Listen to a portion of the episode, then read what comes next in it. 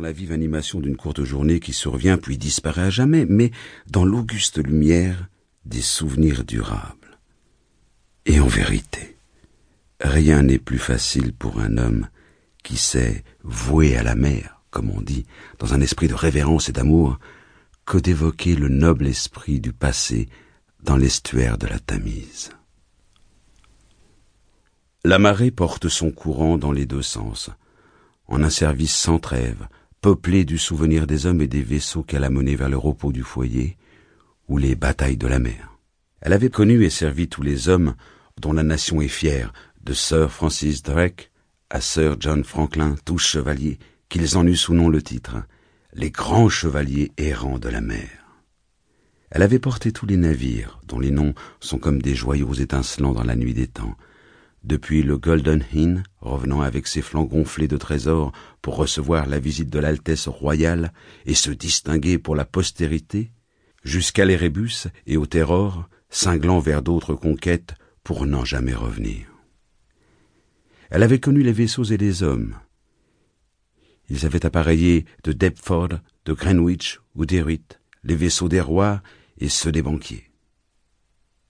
Aventuriers, colons, capitaines, amiraux, courtiers, clandestins du commerce d'Orient, généraux commissionnés des flottes des Indes orientales, chasseurs d'or ou quêteurs de gloire, ils étaient tous partis par ce fleuve, portant l'épée, souvent la torche, messagers de la puissance de la nation, porteurs d'une étincelle du feu sacré.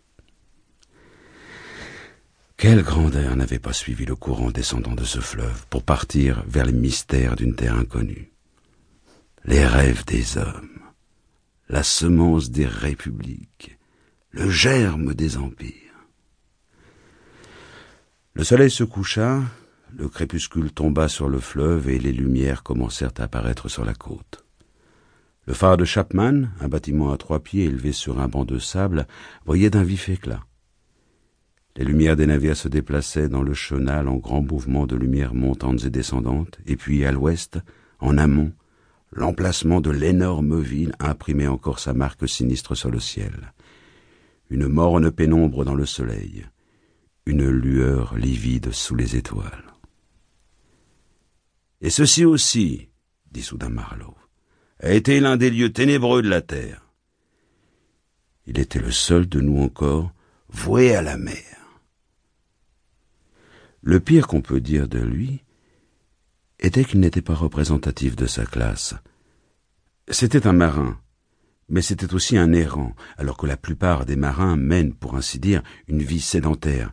Leur esprit est de nature casanière et ils portent toujours leur foyer avec eux, leur navire et même leur pays, la mer. Un navire ressemble à un autre navire et la mer est toujours la même. Contre leur cadre immuable, les côtes étrangères, les visages étrangers, l'immensité changeante de la vie, glissent, voilés non point par un sentiment de mystère, mais par une ignorance, un rien dédaigneuse. Car rien n'est mystérieux pour le marin sauf la mer elle-même, qui est la maîtresse de son existence, aussi inscrutable que la destinée. Pour le reste, après les heures de travail, la chance d'une promenade, d'une virée à terre, il suffit à lui révéler le secret de tout un continent et généralement il conclut que le secret n'en vaut pas la peine. Les contes de marins sont d'une franche simplicité.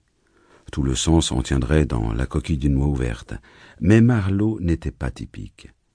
Sauf pour sa propension à dire des histoires, et pour lui le sens d'un épisode ne se trouvait pas à l'intérieur d'une noix, mais à l'extérieur, et enveloppait le conte qu'il avait suscité comme une lumière suscite une vapeur, à la ressemblance d'un de ces halos embrumés qui fait voir parfois l'illumination spectrale du clair de lune. Sa remarque ne parut pas du tout surprendre. C'était bien Marlowe. On l'a reçut en silence. Personne ne prit même la peine de grogner, et il enchaîna très lentement.